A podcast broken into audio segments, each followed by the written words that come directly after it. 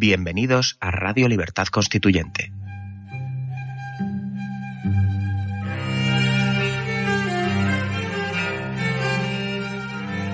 Están escuchando Radio Libertad Constituyente con don Antonio García Trevijano.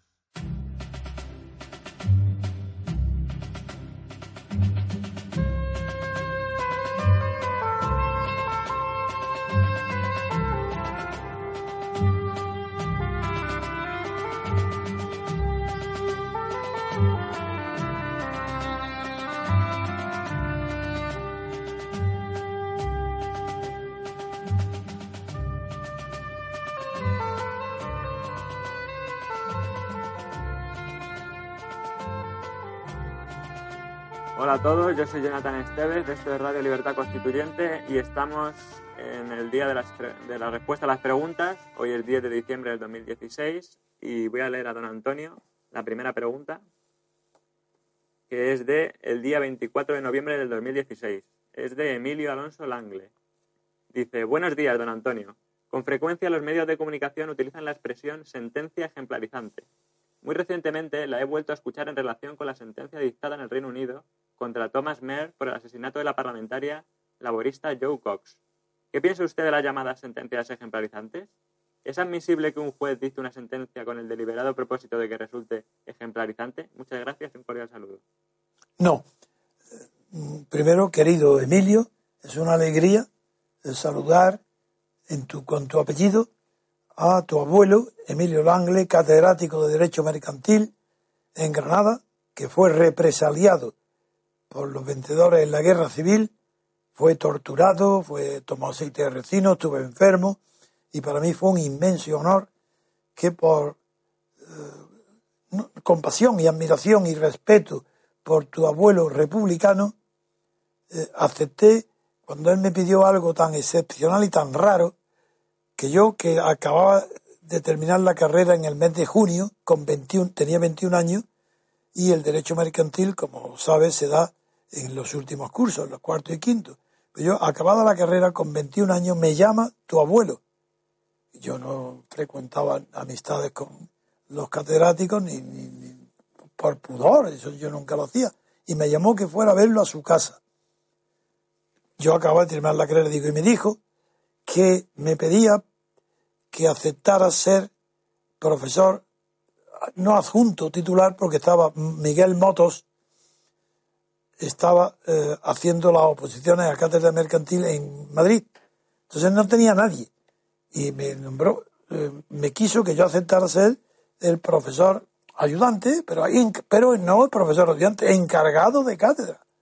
Le dije que era muy, que yo tenía 21 años y que los alumnos que iba a tener, si lo aceptaba, serían mayor de edad que yo y que eran o compañeros míos de colegio o de deporte o de mujeres, de niñas, de juegos, yo qué sé. Entonces, aparte de que se sonrió bastante, me dijo que no obstante, que él estaba seguro de lo que hacía y que yo mismo demostraría con la experiencia que estaba muy justificado que me lo pidiera a mí. Acepté, pero lo acepté por hacerle un favor personal. Yo no tenía vocación entonces de ser profesor en la universidad, pero tenía mucha piedad por tu abuelo, por lo que había sufrido y por la y como vi que tenía angustia de no poder estar enfermo, no poder encargarse del curso y estar solo, pues lo acepté.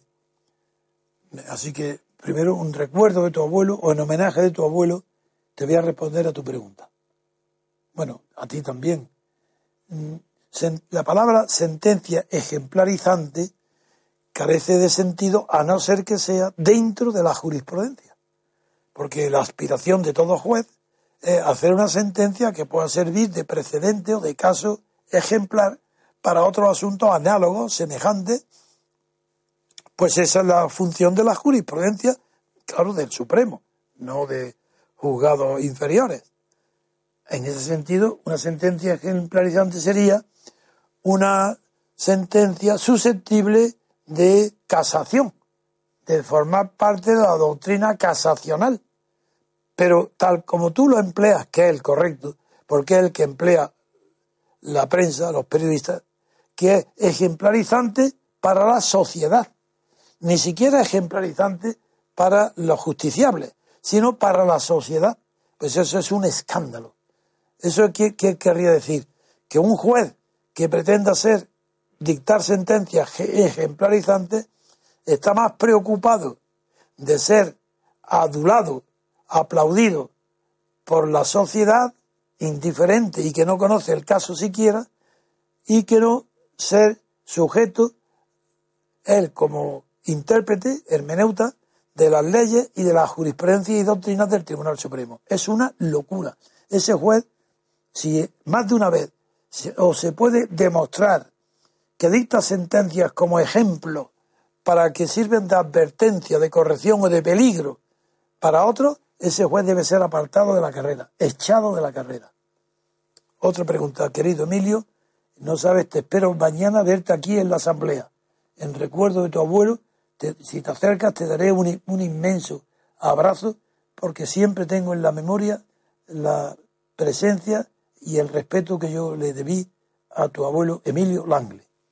Del día 24 de noviembre del 2016, Ricardo nos dice el tema, la figura del estringe, y el mm. mensaje es, buenas tardes, maestro.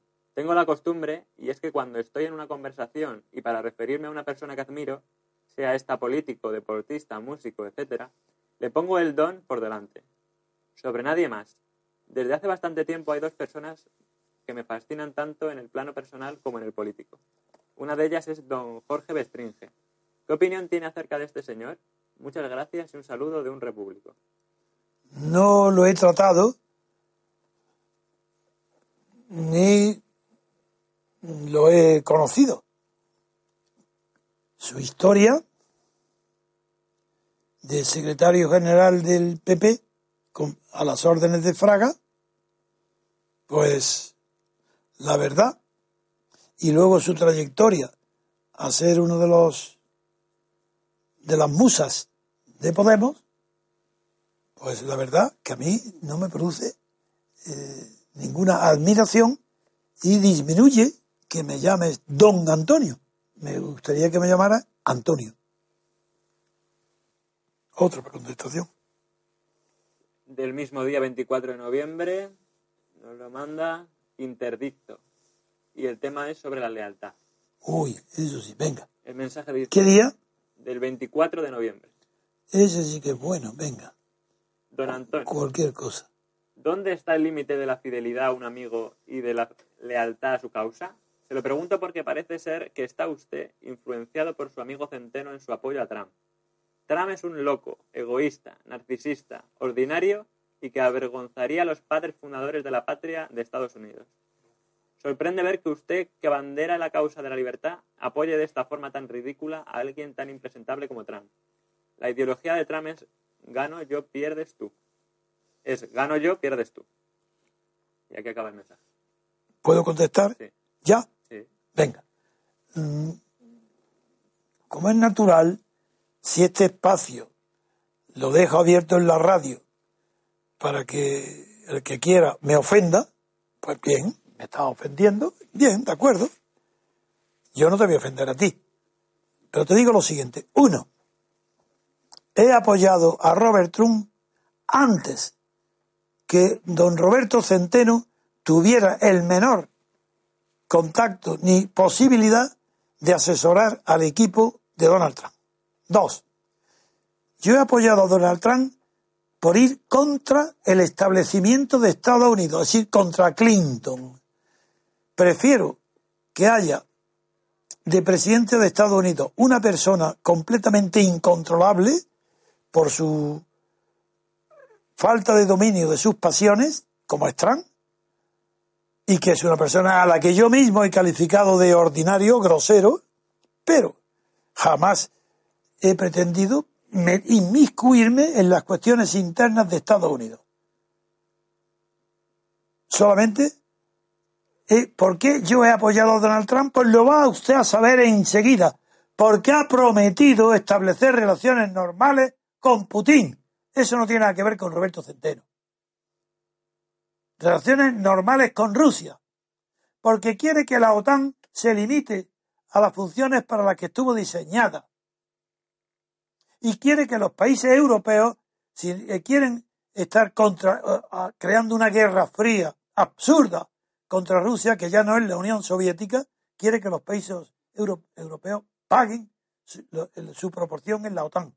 Y como es, está disminuyendo la OTAN, disminuyendo las tensiones absurdas en el mundo internacional, que no obedecen más que a intereses creados, apoyo y estoy orgulloso de haber apoyado a Donald Trump. No porque yo sea muy listo o muy culto y cometa un error, sino porque conozco mejor, pero muchísimo mejor que usted, quién es Estados Unidos y cuál es la influencia de Estados Unidos en el mundo.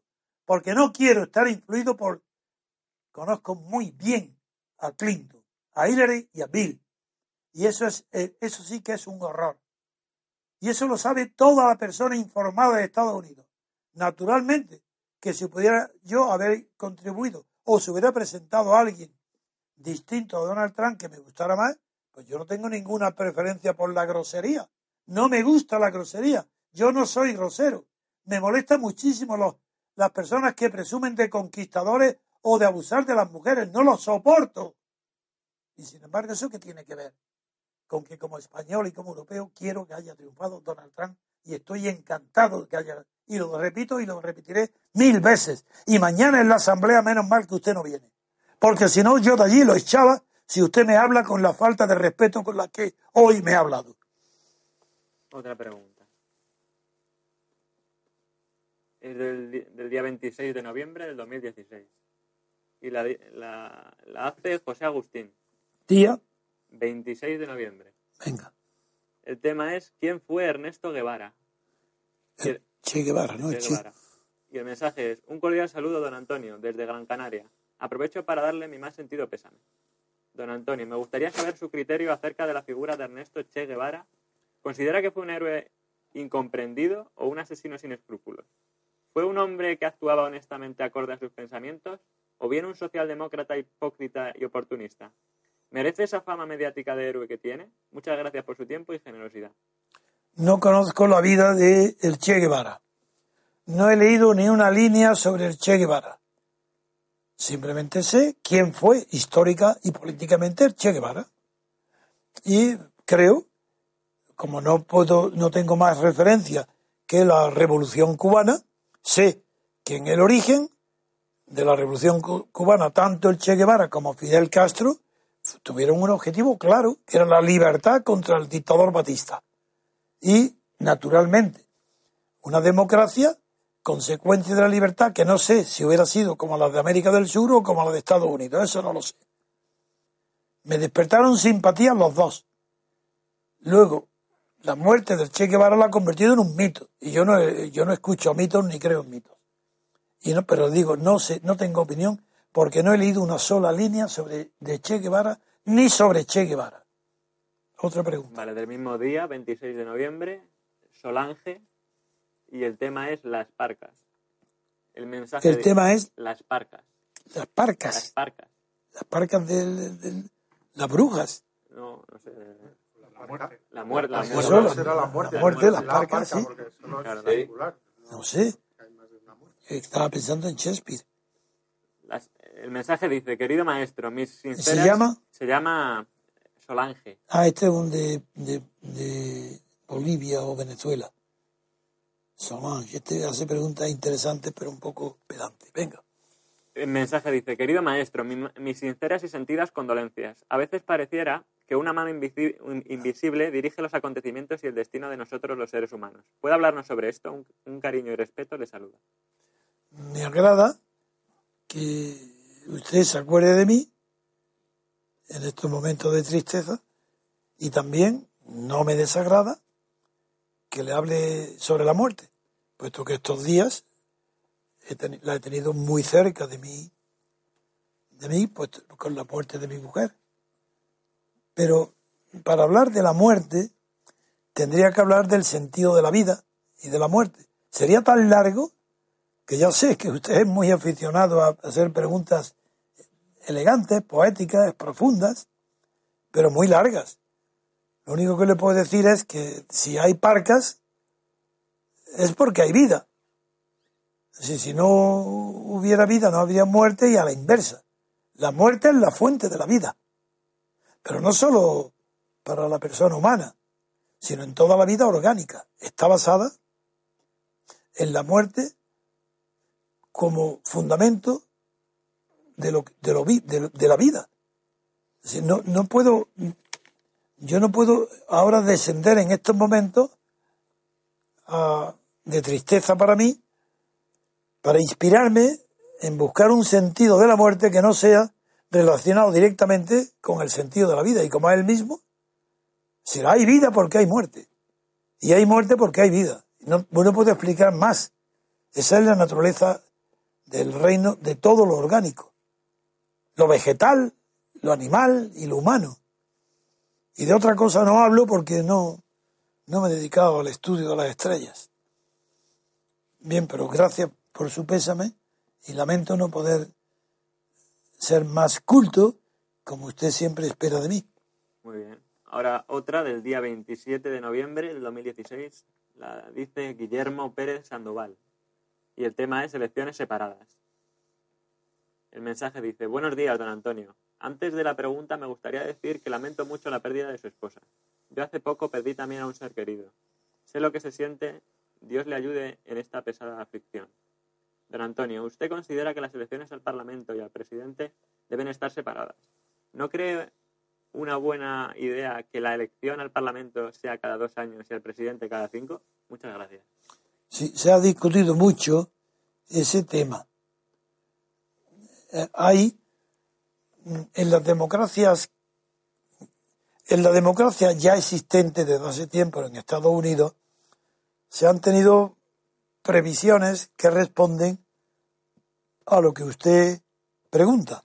Es decir, que conviene poner un tiempo separado para que no sea la emoción dominante en un momento la que determine la composición de la clase política que va a durar más de ese momento.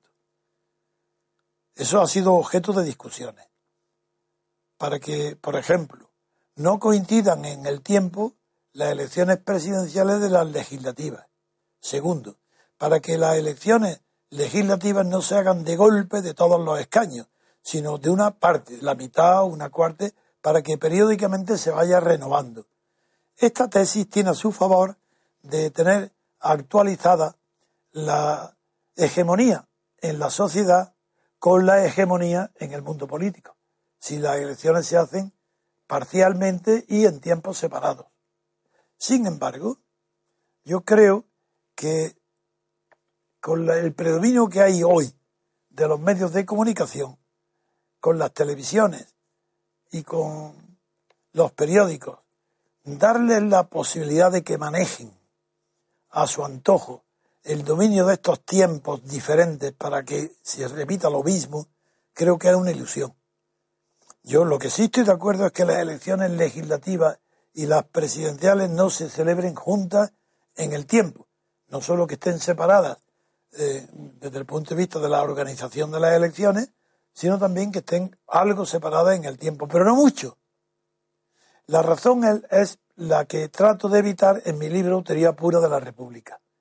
Si hay una separación de, entre la, opinión dominante en un presidente y la opinión dominante en, un, en una Cámara legislativa, sabéis que recurro in extremis, me pongo en lo peor y es que no se puedan ver y que el, Ejecutivo pretenda que el Legislativo no funcione, que bloquee y a la inversa, y sabéis que propongo la solución de que el presidente de la República pueda dimitir cuando le dé, no, pueda disolver al Parlamento cuando le dé la gana, a condición que él también dimita, para que entonces el pueblo dirime un conflicto verdadero y coincidente en el tiempo. Si se adopta la solución gradual, de que se va renovando las cámaras, el presidente no se puede renovar. Tendríamos, en primer lugar, la dispar situación de que no se puede parcialmente ir eligiendo presidente poco a poco. Luego ese no, la duda está en, dado que en un sistema presidencial como yo propongo, se, tiene que ver también elecciones presidenciales, ¿cómo conviene hacerlas? De golpe todo el cuerpo o por separado renovando por año. Yo creo que de golpe todo el tiempo es mejor, porque si no hay una disfuncionalidad entre la potencia del presidente que acaba de ser elegido y sería dueño de la situación y tendría influencia muy fuerte para eh, poder influir en la elección de lo parcial de las cámaras. Por eso creo que es mejor de golpe y, y con una separación, pero que se, en una sola elección se designan a todos los diputados y en una sola elección al presidente de la República. En elecciones separadas, no solo en la organización de las mismas y en la finalidad de las mismas, sino también separadas en el tiempo. Otra pregunta. Muy bien. Otra del día 27 de noviembre del 2016 la dice Pedro. Y el tema es pregunta a don Antonio. El mensaje dice, buenos días. Antes de nada quisiera expresarle a don Antonio mi más sentido pésame por el reciente fallecimiento de su esposa. Mi pregunta es la siguiente, don Antonio. ¿Por qué cree que el general Franco mandó sucesor a título de rey a Juan Carlos, a Juan Carlos y no al malogrado don Alfonso de Borbón y Dampierre? No, no, entiendo la pregunta. Vuelve a. ¿Por qué cree que el general Franco mandó sucesor a título de rey a Juan Carlos y no al malogrado don, don Alfonso de Borbón y Dampierre? ¿Qué opinión le merece como persona don Alfonso de Borbón y Dampierre? Muchas gracias y un saludo. No conozco, conozco muy bien al, al que fue rey nombrado por Franco, Juan Carlos, y no conozco nada de Alfonso de Borbón y Dampierre ni conozco ni como persona, ni como vida, ni he perdido un segundo de, leer nada sobre él, no sé nada. Y lo que sí sé es que jamás Franco tuvo en su cabeza la posibilidad siquiera de nombrar a Alfonso de Borbón. Todo eso son cuentos de la prensa, presiones ejercidas por falangistas, los que fuera. Pero eso no estuvo en la cabeza de Franco nunca. Franco admiraba de verdad a la monarquía de Borbón directa, la de Alfonso XIII, y no dudó en que el heredero para él sería el hijo de don Juan de Borbón, nieto de Alfonso XIII, Juan Carlos. Eh, ahí no tuvo duda ninguna, no creo en esa historia de que pudo nombrar a Alfonso de Borbón. Muy bien. Otra del día 27 de noviembre del 2016, la dice Miquel Ángel. El tema es políticamente incorrecto y el mensaje dice, buenos días, don Antonio, le formularé una pregunta que resulta muy polémica hoy día. En el mundo existen unos territorios que llevan desde su nacimiento en situación de penuria, guerras, dictaduras y pobreza extrema. Me refiero principalmente a Oriente Medio y al continente africano. En cambio, en Estados Unidos ha habido muy pocas guerras. Se vive notablemente bien y es la única democracia que hay. No obstante, la progresía mundial se harta de decir que todos tenemos el mismo valor y que es lo mismo el cristianismo que el islam. Que la opinión sobre física nuclear de un negro formado en, Princeton University vale lo mismo que la de un negro de una tribu africana. Que todo en este mundo es relativo. En definitiva, que todos los hombres somos iguales en lo que a valor se refiere y que todos los problemas del mundo se deben al hombre blanco y al capitalismo. Y que las personas que viven en los territorios anteriormente citados no tienen culpa alguna de estar así como están. Pues bien, esta es la pregunta. ¿Sería justo decir que en base a los valores de una sociedad, a sus creencias, a su nivel de vida y a su, a su respecto, a sus respetos por los derechos humanos, existen culturas superiores a otras y por ende seres humanos superiores a otros? De ser así, ¿cómo recomendaría luchar contra el relativismo moral y cultural? Por cierto, tenga mi más sentido pésame en estos momentos difíciles. Mucha fuerza y muchas gracias. Le agradezco sus últimas palabras y también la pregunta es inteligente, desde luego. Eh, yo, como sabes, he fundado el, el movimiento que mañana celebra su asamblea constituyente. Y uno de los principios fundadores dice, porque no nacemos iguales, es necesario que los estados, las leyes, protejan o tiendan a establecer igualdad en la dignidad, por lo menos, igualdad de oportunidades, igualdad de derechos, por supuesto, pero porque no hemos nacido iguales. Esa es mi respuesta, es que claro que es un deber cultural mm, establecer la mayor igualdad posible en la dignidad humana, también en los derechos humanos, pero nada más. no, yo no pongo en el mismo plato el valor de la libertad y el valor de la, en la misma balanza, al mismo nivel, el valor de la libertad y el valor de la igualdad. La libertad es posible, absoluta y colectiva. La igualdad es un concepto metafísicamente imposible en el ser humano. Es imposible la igualdad en el ser humano, de cualquier naturaleza que sea, ni en inteligencia, ni en fuerza, ni en honestidad, ni en ideales, ni en miedo, ni en audacia. Los seres humanos no son iguales, ni pueden serlo. Por, ella, por esa razón tenemos que protegerlos en el sentido de darles las mismas oportunidades de derechos. Porque otra cosa no podemos. Si fuera posible, ya se habría intentado en la humanidad. Pero cada vez que la humanidad ha intentado, en nombre de la igualdad, establecer un sistema, ha terminado en tiranía, en dictadura y fracasado. Nada que esté fundado en la igualdad es duradero. En cambio, aquello que se funde en la libertad, si esta es colectiva, triunfa para siempre, como ha pasado en Estados Unidos. Lo demás, como pienso como usted, que, no tiene el mismo valor, es que las opiniones no tienen el mismo valor. Es uno de los grandes defectos de los defensores de la democracia es que pretenden que todos tengan el mismo valor, los votos. No, no es verdad. Si nadie, es más, los liberales que tanto presumen de defender la igualdad de derechos de votos, pues está ahí, está, Stuart Mill defendía el voto plural, que los hombres tengan más valor sus votos que el de las mujeres, el de los profesores más valor que los alumnos, el de los patronos más número cuenta, multiplica el de los obreros, etcétera.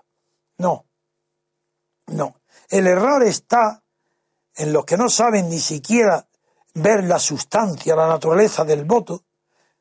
el error está en no saber que el voto no proporciona nada de derechos, que no proporciona tampoco nada de libertades, que el voto no es más que una cantidad y no proporciona más que aquellas cosas que dependen de la cantidad. ¿Y qué es? ¿Justicia? De ninguna manera. ¿Qué es lo que da? ¿Libertad? Tampoco, de ninguna manera. El voto por sí mismo no otorga más que, sumado a otros iguales, más que una cosa, que se llama fuerza. El que, no, el que ignore esto, que se calle, que no hable de política, que se vaya a otro planeta. El voto no sirve nada más que como fuerza, y por eso las fuerzas de cada individuo cuenta lo mismo uno que otro. Lo mismo da que sea un sabio como un ignorante, un negro de África Bantú como un premio Nobel negro en la Universidad Americana, que usted dice, que tú has propuesto. No, el voto no cuenta nada más que como un número de fuerza. Es una cuestión de cantidad y no de calidad. ¿Eso qué quiere decir? Pues que las mayorías generalmente se equivocan porque tienen la cantidad pero no la calidad. Normalmente la calidad se refugia en las minorías. ¿Por qué entonces nosotros defendemos el voto, la igualdad de fuerza del voto de un sabio que de un ignorante? Porque no hay otro sistema. El más justo de todos los sistemas es aquel que no discrimine. Pues no discriminamos. Cada uno, cada hombre, cada mujer, a partir de una determinada edad arbitrariamente elegida, el voto vale igual. Pero ¿qué es lo que premiamos nosotros? La calidad. ¿Y dónde está la calidad? De ninguna manera en un partido vencedor. No, no, no. La calidad está si resulta de ella y procede de ella y consigue la perduración, la libertad colectiva. Esa es lo único que interesa del voto. Que asegure la libertad colectiva. Y eso se llama democracia. Porque la democracia, si alguna definición es correcta, sería decir que es la garantía institucional de la libertad colectiva. Otra pregunta. Y la última pregunta del día 27 la hace Ángel. Primero hace una pequeña introducción. Dice, ánimo, don Antonio, con lágrimas en el alma. Y después hace la pregunta sobre libertad de expresión. Es un poco larga. Mensaje. Estimado maestro don Antonio, mi más sincero agradecimiento por su gran labor cultural, sin la cual seguiría siendo un náufrago. Suscribo un artículo de opinión que escribí sobre la libertad de expresión. Cuando la libertad son tan solo palabras, Imagínate que vives en España en el año 1990. Como individuo se te reconoce la libertad de expresión, pero poseer la facultad para expresar tu opinión. El tema de poseer opinión lo trataremos en otra ocasión. Ahora centrémonos en contestar la anterior pregunta. Para poder ejercer tu derecho, debes tener la capacidad de acceder a una imprenta, a una radio, a la televisión o cualquier otro medio que sea capaz de satisfacerlo. Llegados a este punto ya empezamos a entrever lo complicado de hacer llegar tus ideas a la luz pública. Pues es sin duda la libertad de expresarte, sin embargo, es difícil conseguir hacerlo. Tienes la libertad de hacerlo, pero careces de los medios para hacerlo. Según algunos filósofos, la libertad de es negativa, siendo solo positiva la libertad para. A pesar que hoy en día, afortunadamente, parece que, gracias a las nuevas tecnologías, sí que es posible hacer llegar tu pensamiento a todo el mundo, esto es relativamente cierto, ya que hoy por, hoy los grandes medios de comunicación pertenecen a las corporaciones y son estos los creadores de opinión que gozan de amplia difusión y, lo que es peor, de mayor credibilidad.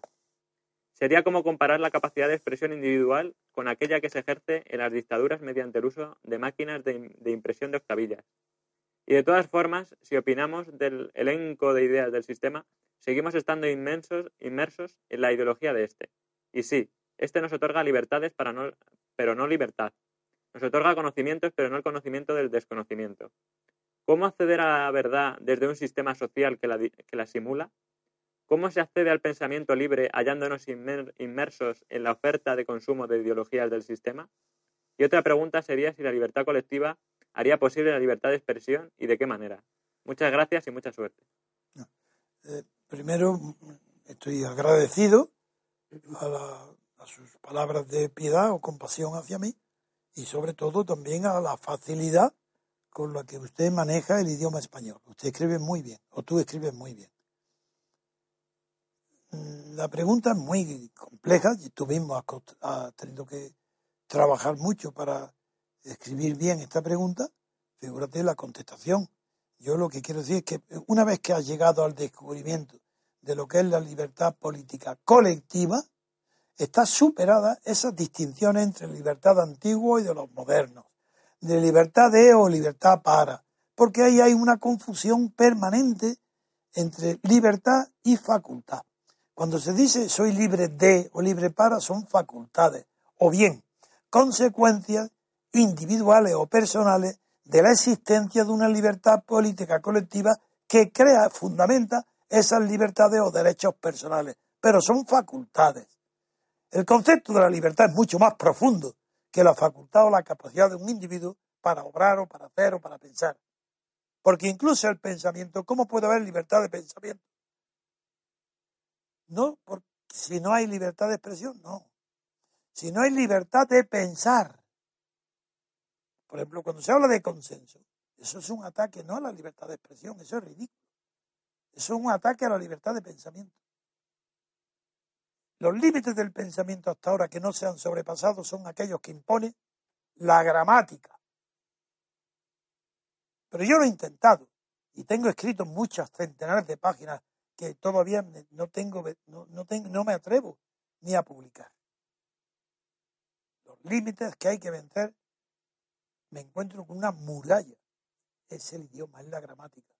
Que te impone, si hay una gramática universal, como pretenden algunos lingüistas, la escuela de incluso anteriores, también tiene que haber entonces, si hubiera así, gramática universal, habría un pensamiento universal, porque la gramática es una lógica aplastante. Hay una creación popular, claro, con millones, por no decir miles, digo millones de, de años. Y esa inteligencia solamente se expresa con esa gramática. Libertad de pensar son palabras mayores. Yo solamente le digo o te digo que sigas en un camino tan emocionante como el que estás emprendiendo para distinguir entre lo que es la libertad de expresión del pensamiento, de lo que es la libertad de pensamiento y de lo que es los límites a esa libertad de pensamiento. Algunos de ellos insuperables por la gramática que nos impone. Yo he intentado a veces y me encuentro con muros que no puedo franquear por eso me revelo tanto cuando veo la deformación del lenguaje que hacen los periodistas, los periódicos, los medios y los políticos, que el ejemplo más claro que puedo poner es en España el haber sustituido la preposición de distancia desde en lugar de la de compañía que es con. Y se dice, desde la simpatía que te tengo, pero, pero qué locura, ¿cómo puede alguien decir de, que habla desde la simpatía? Será que habla con simpatía. Y sin embargo, todo el lenguaje abstracto en España, en la prensa, está compuesto de ese truco tan idiota de creer que los contextos difíciles, sustanciales o abstractos son distantes. Y para ello basta componer desde, antes, y ya está, ya está hecho. Ya, ya eres un filósofo, porque dice desde. Uy, han convertido al pueblo español en filósofos. Todos los periodistas son, qué maravilla, han descubierto que se habla desde una perspectiva. Por tanto, cada uno puede hablar desde la perspectiva que tiene, cada uno diferente. Y todo es igual de válido, desde la inteligencia de cada uno es igualmente válido. Gracias por tu pregunta y sigue adelante porque vas por muy buen sendero. Vale, vamos a hacer una pausa y volvemos en unos minutos. Todos los días, a las 7 de la mañana, escuche nuestros fundamentos. Una serie de programas dedicados al análisis de las ideas recogidas en las numerosas obras escritas por don Antonio García Trevijano. Nuestros fundamentos. El fundamento del MCRC.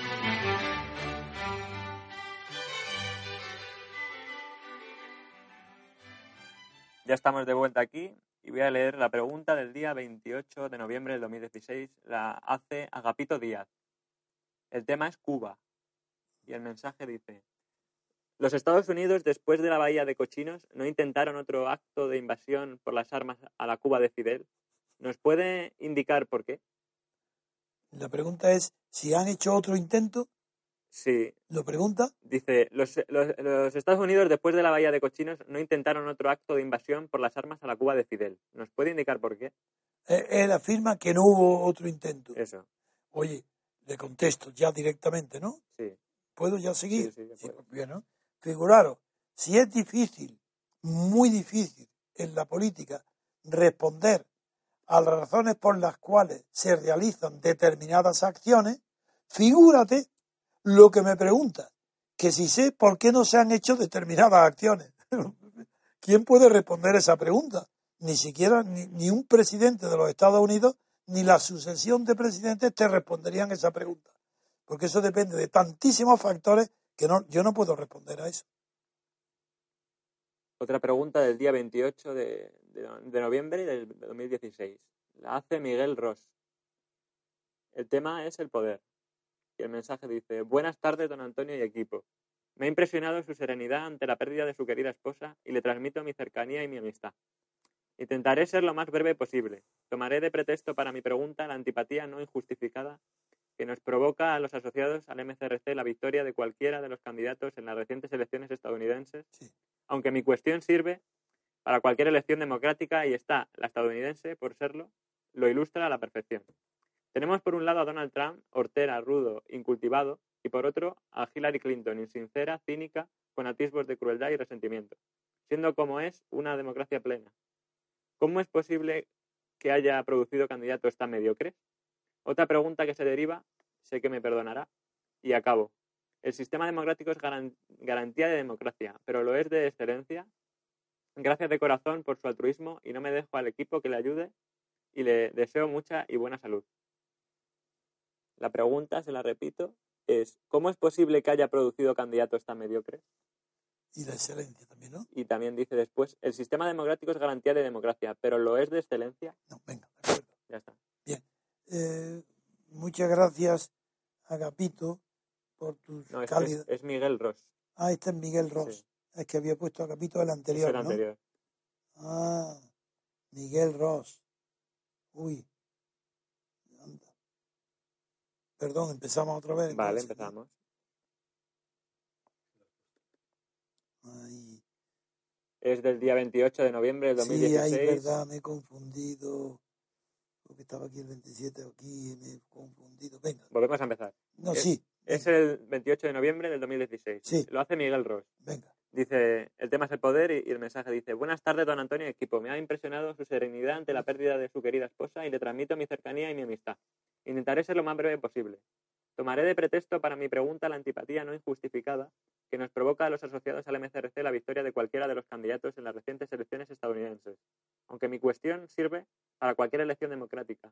Y esta, y esta, la estadounidense, por serlo, lo ilustra a la perfección. Tenemos por un lado a Donald Trump, hortera, rudo, incultivado, y por otro a Hillary Clinton, insincera, cínica, con atisbos de crueldad y resentimiento, siendo como es una democracia plena. ¿Cómo es posible que haya producido candidatos tan mediocres? Otra pregunta que se deriva, sé que me perdonará, y acabo.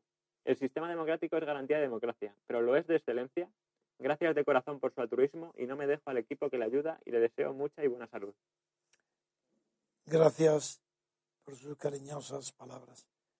Desde luego, contesto a la última.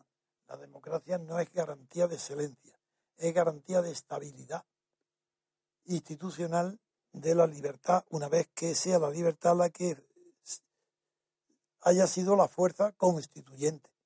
En ese caso, sí, más excelente que eso no hay nada. Pero, una vez establecida la democracia y garantizada con instituciones que garantizan, como digo, la libertad política, mm, mm, las elecciones no garantizan la elección de la excelencia. Pero ha hecho, está muy bien definido, han medido muy bien tus palabras, porque sabes que nosotros en el MCRC no nos gustaba ni Donald Trump ni Hillary Clinton, pero hemos preferido, yo al menos he preferido y he indicado las causas, que triunfara Donald Trump por su política internacional muchísimo menos imperialista que la de Hillary Clinton y mucho menos peligrosa. Eh, no solo porque quiere reducir el papel de la OTAN, sino porque quiere restablecer unas relaciones normales con Rusia, con Putin. Eso son, es un hecho para España y para Europa revolucionario. Ojalá. Y eso solo merecería que por muy ordinario que parezca, en realidad lo estamos juzgando con arreglo a los valores de nuestra propia cultura. Y aunque es verdad que ha habido en las televisiones y en los periódicos de Estados Unidos muchísimas críticas a sus modales, sin embargo no podemos olvidar que ha sido votado por la mitad de la población votante. Luego, en Estados Unidos no debe ser tan chocante como puede ser para tal vez espíritus más eh, moderados en Europa. Pero ¿qué espíritus? Porque no, ese espíritu, figurar, es que yo no me olvido que en Europa eh, Hitler, Mussolini, Franco, Dolfus, eh, Carmona, Salazar, Rorty, es que no me olvido de lo que ha pasado en Europa. Por eso yo no me cuido muy bien de criticar a modales de Donald Trump, porque fíjate, no es, no sería jamás un verdugo comparable a como han sido los dictadores nazis o los, o los fascistas. Hay que tener cuidado. Yo lo tengo. Y yo lo digo claramente, que lo he apoyado en la medida de mis escasas fuerzas, pero lo he apoyado eh, porque su política internacional no es imperialista. Es distinta por completo a la de Hillary Clinton. Es más, es la opuesta. Y yo he votado a la política internacional que he elegido. En la nacional yo no sé quién, ni siquiera para opinar. Allá los estadounidenses sabrán lo que hacen cuando lo han votado por mayoría de compromisarios y prácticamente con igualdad de votos. Muy bien. Tenemos otra el día 28 de noviembre, la hace Javier Guajardo. Primero dice, buenas tardes, por favor, transmita a don Antonio mi agradecimiento por haber respondido a la pregunta que envié el 13 de noviembre y que él contestó en antena el pasado sábado. Transmítale también mi más sentido pésame por la muerte de su mujer. Y hace una pregunta. Estimado don Antonio, ¿considera usted que es apropiado llamar a la actual autonomía vasca País Vasco? ¿No cree usted que sería más apropiado Vascongadas? Atentamente, Javier Guajardo. Sí, es verdad. También Vasconia. Eh, pero en las cuestiones de las denominaciones, yo creo que el, el pueblo bajo, el vulgo, acierta. Eh, si le llaman País Vasco, hay una tradición. Si se habla el vascuense, pues también una tradición popular no le doy mucha importancia y creo que está bien esas denominaciones, son populares y está bien. Es verdad que si Vasconia o, Vascongada, existe también los vascos en, en Francia, pues eh, no está mal llamarle en lugar de vascos país vasco para diferenciarlo de Francia que no es país vasco. Muy bien. Tenemos la última el día 28 de noviembre. La hace Damián Cosme Churruca. Damián, este, este es de Lorca. ¿Cómo se llama? ¿Cómo día 28? 28, Damián Cosme Churruca. No sé, no es que no me acuerdo si es Cosme. Y hace la pregunta, ¿cree que si a la muerte de Franco hubiera habido ruptura y un periodo de libertad constituyente, ETA hubiera seguido con su vertiente armada? ¿Qué responsabilidad tiene el régimen del 78, si la tiene según su criterio, de que ETA continuara con su brazo armado? Gracias, Cosme Churruca. Sí, si eres Damián de Lorca, te saludo con mucho afecto. Bien, mm, esta pregunta sí estoy en condiciones, por lo menos, de responderla con ciertos datos, es decir, con ciertos fundamentos, que no opinión. Mm, Antes de la muerte de Franco, cuando ya, y antes mucho menos claro de que se produjera la difamación sobre mi nombre por lo de Guinea, por causa de Guinea, no, por lo de Guinea, porque no pasó nada allí, eh, nada que fuera reprochable o falta de honor de mi parte, eso nada, imposible. Pero ya yo tuve en París una conversación muy seria con el gobierno vasco, en el exilio. Irazola, el presidente y, la- y el de y- y el de justicia, no me acuerdo el nombre. Sobre este tema que acabas de plantear.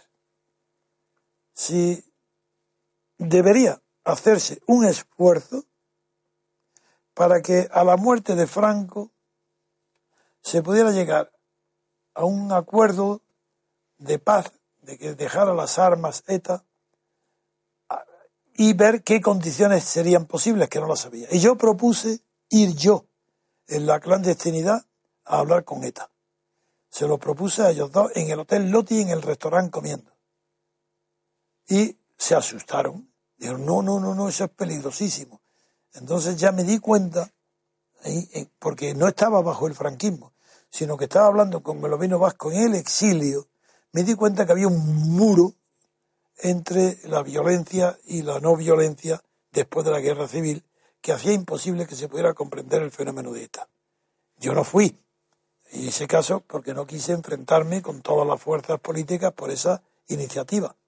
Y a lo mejor tenían razón, eso yo no lo sé. Después de eso coincidí en la cárcel con ETA.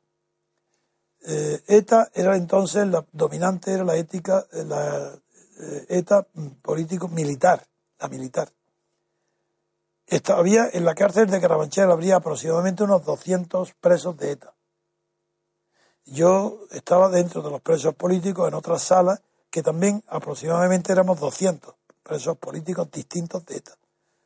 Y los de ETA tuvieron la iniciativa. Yo, desde luego, a mí se me consideraba de otra manera. Porque a nadie, allí estaba el Partido Comunista en las cárceles conmigo, estaba el Partido Comunista, estaba el FRAP, había comisiones obreras, había, lo que no había un socialista, eso era imposible que hubiera en la cárcel. Eso no, ese su destino no era la cárcel, eso eran los ministerios. Pero mm, eh, tuve la ocasión de ver cómo ETA había entendido que yo representaba algo diferente a todos los partidos, porque tuvieron la iniciativa de invitarme a ir a su comedor, que era aparte, donde había 200, y, hacer y yo hiciera dos charlas o tres charlas políticas. Y fui dos o tres veces y fui y la hice. En donde hablé directamente del problema. Yo ya me conocéis el carácter que tengo. Yo no iba a hablar allí con palabras ambiguas. Hablaba de violencia directamente, matar a policía y matar al ejército. Que era, era, era la ETA militar, pues hablaba de esos términos. Y, preguntaba si eso conducía o alejaba al pueblo español y hoy en concreto a ellos que hablaban del pueblo vasco de la libertad o de la democracia. Y el tema es, me encontré con dos fenómenos. Uno, ETA era más sensible que el resto de los presos políticos para distinguir la falsedad de las palabras utilizadas por la prensa y el régimen de Franco. Quiero decir, eran más listos, más astutos para ver la trampa en la propaganda que el Partido Comunista y el FRAP. Así, yo- y lo veían igual, yo a mí no, a mí no se adelantaban. Pero por ejemplo, la televisión dentro de la cárcel la veíamos juntos, de vez en cuando, cuando la permitían, había una selección, y estaban los de ETA Estábamos, estaba yo, claro, con los precios, partidos comunistas, y ahí sí. Bien, en los anuncios durante el franquismo se sabía que se utilizaba los anuncios de, de, de todos, de automóviles o de café o de supermercados, había una propaganda siempre que le llaman subliminal. Bien, los partidos políticos estaban viendo las películas o lo que fuera, venían los, anuncios y nada, estaban hablando y se callaban. Cada vez que había un mensaje de propaganda franquista oculto, invisible, pero real, en un anuncio comercial, inmediatamente en el acto de ponerlo antes de que termine el anuncio, había un grito y un abucheo general. Siempre acertaban. Lo que yo veía que era también. Es decir, que esta tenía, como todo el que está en peligro, de verdad, tiene una sensibilidad especial para adivinar cuál era el mensaje del enemigo. Eso es lo único que puedo decir. Alumbrarte sobre hechos que he vivido, pero que, desde luego, las armas en un país asustado por el resultado de la guerra civil, no por la guerra civil. Los españoles en la guerra civil fueron valientes, salvo los emboscados, que fue la palabra creada para designar a los que se daban escondidos o impuestos de, de mando para no ir a la guerra civil al frente. los españoles fueron valientes en la guerra civil, en los dos bandos. En cambio, en la posguerra, el dominio de la cobardía ha sido tan grande, tan grande. El mensaje de las madres, se comprende, el mensaje de las madres a sus hijos ha sido de que no se presenten voluntarios ni para recibir ningún premio, que era todo dictado por el miedo. El miedo y al final se oculta, desaparece un poco el miedo y ahora, ¿quién resucita el miedo? Los que se levantan en nombre del miedo. Podemos. Es en nombre del miedo que Podemos responde a los indignados. Pero los indignados no lo estaban por el resultado de la guerra civil. Y Podemos tampoco está indignado por el resultado de la guerra civil. Lo que está indignado Podemos es por el resultado de la que ha sucedido después de Franco que ellos, creyéndose de origen comunista o procedente del comunismo, están postergados. Y han dicho, ¿qué es esto? Nosotros estamos indignados, pero indignados de qué? ¿De qué? ¿De que no estéis representados? ¿De que no haya libertad? Ah, porque estáis indignados vosotros. ¿Aprobáis la monarquía? ¿Aprobáis todas las corrupciones anteriores? ¿Aceptáis el dinero del Estado? ¿Os convertís en diputados constituyentes de, de la maldad de lo que hay y constituidos por ellos? Saquéis, bueno, Podemos es la negación absoluta de la coherencia de la historia posterior a la guerra civil. lo más incoherente que ha habido en España después de la guerra civil es el triunfo popular de Podemos. Muy bien. Y vamos con la última pregunta. Es del día 29 de noviembre del 2016, la hace Juan y es una pregunta muy personal. Estimado don Antonio, le sigo desde hace años, siempre con mucho interés. Lamento mucho la noticia triste del fallecimiento de su mujer. Conociendo su capacidad para el detalle, su interés por la vida, su pasión por la belleza, su afición por la fisonomía, su desprecio por lo insulso y lo banal, imagino que su esposa tenía que ser una persona extraordinaria, especial. Como un pequeño homenaje a ella, ¿por qué no nos cuenta cómo la conoció y cómo era ella? Con mucho afecto, Juan veo la simpatía y el calor con que me hace esa pregunta y porque es la verdad. La voy a decir por primera vez en público, aunque mis íntimos amigos la conocen. Mi mujer era extremadamente distinguida, bella, elegante, una personalidad física excepcional eso lo sabía todo el mundo que la veía. Estaba era de París. Trabajaba con Valenciaga, de modelo. Pero era una persona tímida, que sufría muchísimo con los desfiles de modelo, que no le gustaba y que hacía una vida recatada, porque lo único que le interesaba era la literatura francesa. Era una verdadera especialista en literatura francesa grande. Y lo demás lo tenía para vivir, por el sueldo, y porque le, Valenciaga le daba el privilegio de que podía usar todos los modelos que quisiera para su uso ordinario. Si era una mujer especial. Yo la conozco porque yo era amigo de Federico Orduña, casado con su hermana, aquí en, de la familia de Orduña, de Juan de Orduña, de cine. Estaba casado con una hermana menor que ella. Y ella vino un verano a pasarlo con su hermana. Y en una cena, que yo era amigo de Federico, pues la conocí.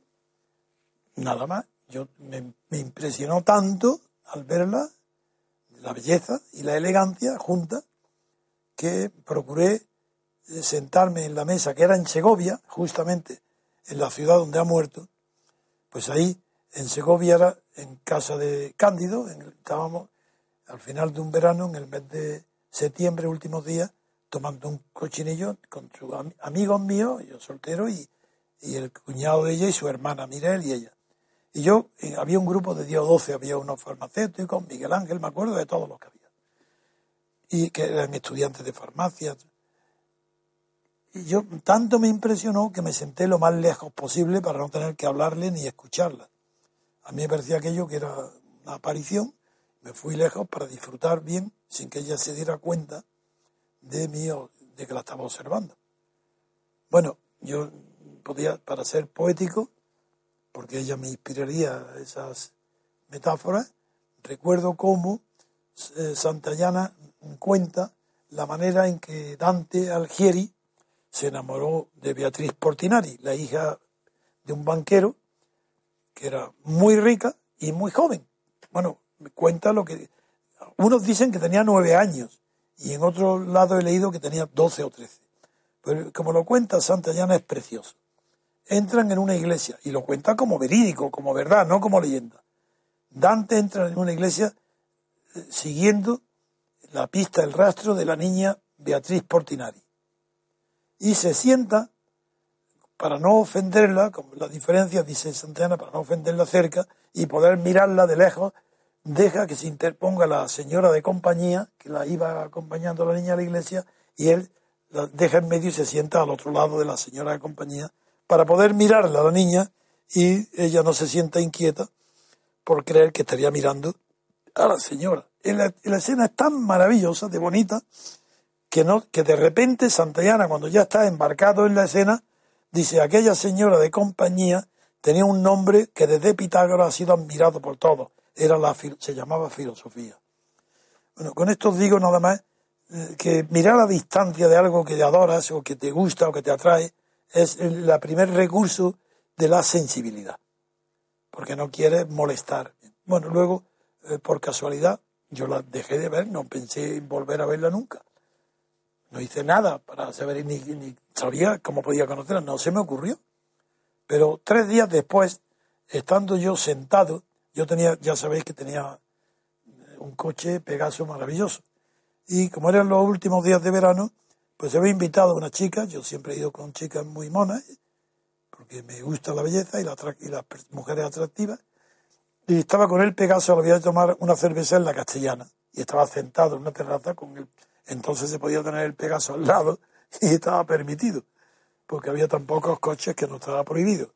Bien, y la veo venir andando, recuerdo muy bien su forma de andar, era como una reina de, andar bien, estaba, sabía andar. Veo a Francine que se acerca hacia donde yo estoy sentado, me levanto y digo, ¿te acuerdas de mí? dice, claro, que estuvimos cenando en Segovia. Le digo, ¿puedes comer conmigo hoy? Dice, sí, yo puedo, si quieres, sí. Y digo, es que estoy con esta chica, ¿no te importa que la lleve a su casa y en el coche y vengo enseguida, te espera aquí tomando una cerveza. Dice, no me importa, espero. Y yo no le había dicho a la chica que, que estaba conmigo que le iba a llevar a su casa. Pero claro, si veo, vi aparecer a Francine la elegancia y su belleza, y a esta chica le digo, oye, perdona, que tengo que hablar con esta tal, te llevo a tu casa. Y la llevé a su casa y volví. Bien. Entonces le invito a comer y fui a Navacerrada, a la venta Arias, que había un restaurante ahí. Bien, bueno y, hablamos, y me di cuenta enseguida de su inteligencia. Eh, de su conocimiento de la literatura francesa me sorprendió por la finura y la amplitud de conocimiento. Ya cuando entonces descendiendo de Guadarrama con el Pegaso, yo le dije, mm, mitad de broma, pero expresando sentimientos serios, le digo, me caso contigo si quieres tú. Y yo la acabo de, era el segundo día que hablaba con ella. Y claro, yo esperaba que risa y nada más, ¿no? Y dice, ¿y por qué me lo dices? Digo, porque se te ha levantado la falda un poquito en la rodilla, he visto la rodilla y me quiero casar contigo porque he visto la rodilla. Bueno, ya, pues claro, como soy, después igual, de bromista siempre, pues ella ya casi, casi es que no se partía de risa, ¿no? Y cuando termina de reír, me dice, pues mira, si lo dices en serio, yo también me caso contigo. Yo tenía una amiga sueca en Zaragoza, también muy guapa, que era de una de las familias más conocidas. hoy es dueña del, del Heraldo de Aragón. Yo, yo salía con ella y le dije a Francine, antes digo, me voy a Zaragoza. Yo voy a ver, yo salgo con una chica ahora, voy a verla. Como me acuerde de ti, convierto en serio lo que te acabo de decir, que me caso contigo. Tú, tú mantienes también, no te hablas en serio y dices, yo también me caso contigo, si, si nos casamos, perfecto. Entonces me dio su teléfono, yo cogí el teléfono y digo, yo te llamaré. Fui a Zaragoza y después de estar el día con la chica sueca, por la noche la llamo y digo, me caso contigo. Y, y, me, y yo empezaba a casarme en 15 días. Ella hizo todo lo posible, sus padres los papeles se los mandaron, pero yo la, nací en Alama de Granada y estaba, el registro fue civil fue quemado y tardaba en mandarme a mí el acta de nacimiento, tardaban muchísimo, tardaron dos, dos o tres meses.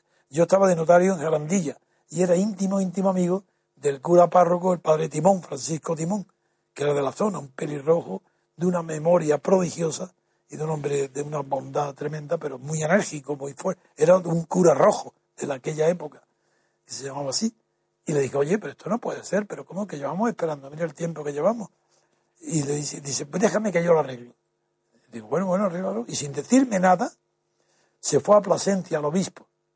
Y cuando vino, yo estaba allí notario, me dice, ya lo arreglé, venga, ya dile a tu mujer, a tu novia, cuando quiera que os caso yo aquí, en, os caso aquí.